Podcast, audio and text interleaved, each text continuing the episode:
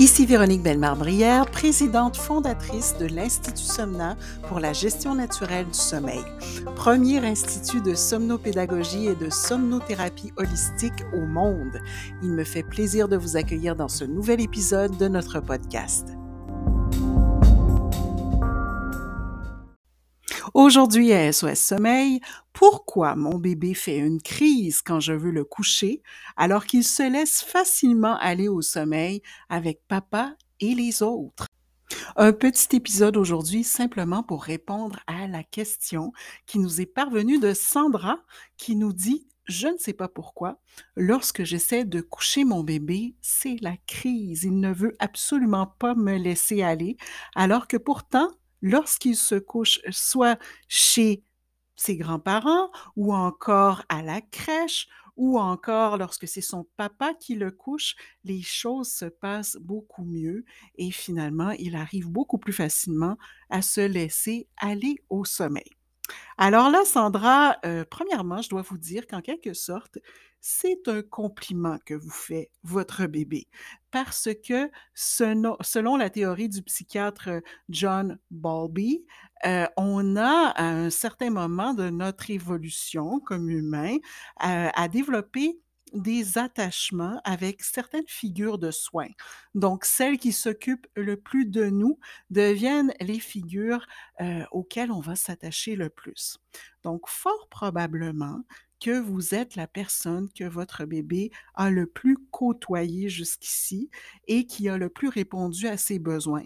Et donc, votre bébé s'est attaché beaucoup à vous, alors que peut-être que les autres personnes, ils les aiment bien, ce sont des figures d'attachement euh, qui s'additionnent, qui sont des figures d'attachement secondaires, mais euh, fort probablement que l'attachement est resté plus fort avec vous.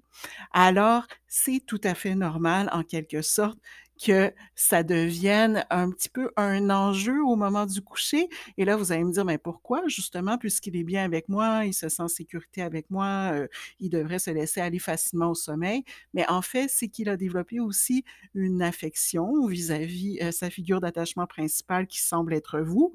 Et euh, donc, il ne veut pas la laisser aller si facilement puisqu'il a envie qu'elle reste le plus possible auprès de lui. Alors, c'est fort probablement ce qui se passe dans votre cas, Sandra. Euh, votre enfant ne veut pas vous laisser aller parce que euh, vous êtes la personne à laquelle il est le plus attaché.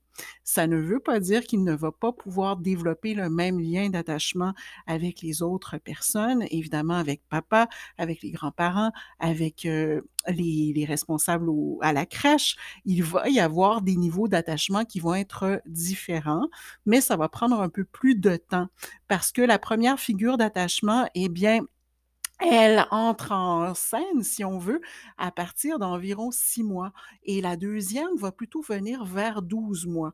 Alors, je ne sais pas quel âge a votre bébé, mais effectivement, il y a sûrement de ça dans tout ça. Alors bref, pour l'instant, vous semblez vraiment être sa figure d'attachement principale et oui, effectivement, c'est plus difficile de se séparer de notre figure d'attachement principale.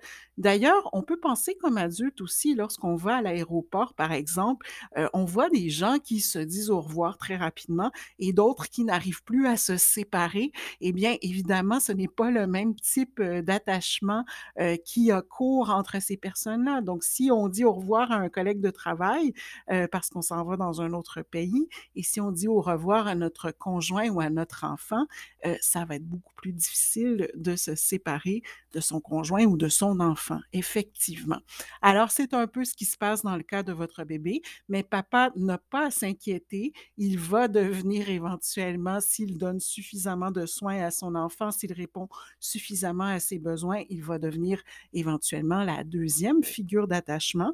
Et euh, ben, les autres personnes vont avoir un rôle tertiaire, donc qui va être un peu moins important, mais qui va quand même euh, avoir euh, une forme de considération euh, également, surtout les grands-parents et par la suite les éducateurs, les responsables du milieu de garde ou de la crèche où il va. Alors, c'est une hiérarchie d'attachement qui se crée au fil des mois chez le bébé. Et bon, Là, pour l'instant, par contre, pour vous faciliter la tâche, c'est sûr que ce serait bien que le papa, par exemple, puisse alterner de plus en plus avec vous. Je sais que là, il va vous réclamer beaucoup, que ça va être difficile, mais si on veut qu'il développe l'attachement avec le papa également, pour pouvoir éventuellement vous permettre d'alterner, ben, il doit aussi prendre sa place à travers tout ça. Alors peut-être vérifier quel plan de match on, met en place avec le papa. Et dans tous les cas, ce processus d'attachement, il est normal. Alors oui, c'est normal que votre bébé ait plus de mal à se séparer de vous qu'avec d'autres personnes de son entourage. Mais tout ça, si on met les choses en place correctement, va entrer dans l'ordre très rapidement. Alors, j'espère que ça vous rassure et si jamais vous avez besoin de précision ou si quelque chose n'était pas clair, vous pouvez toujours nous écrire donc à info.somna.ca. C'est la même adresse pour les gens qui auraient des questions à nous poser ou qui auraient un SOS à nous lancer parce que je vais bien sûr vous retrouver lors d'un prochain épisode d'SOS Sommeil.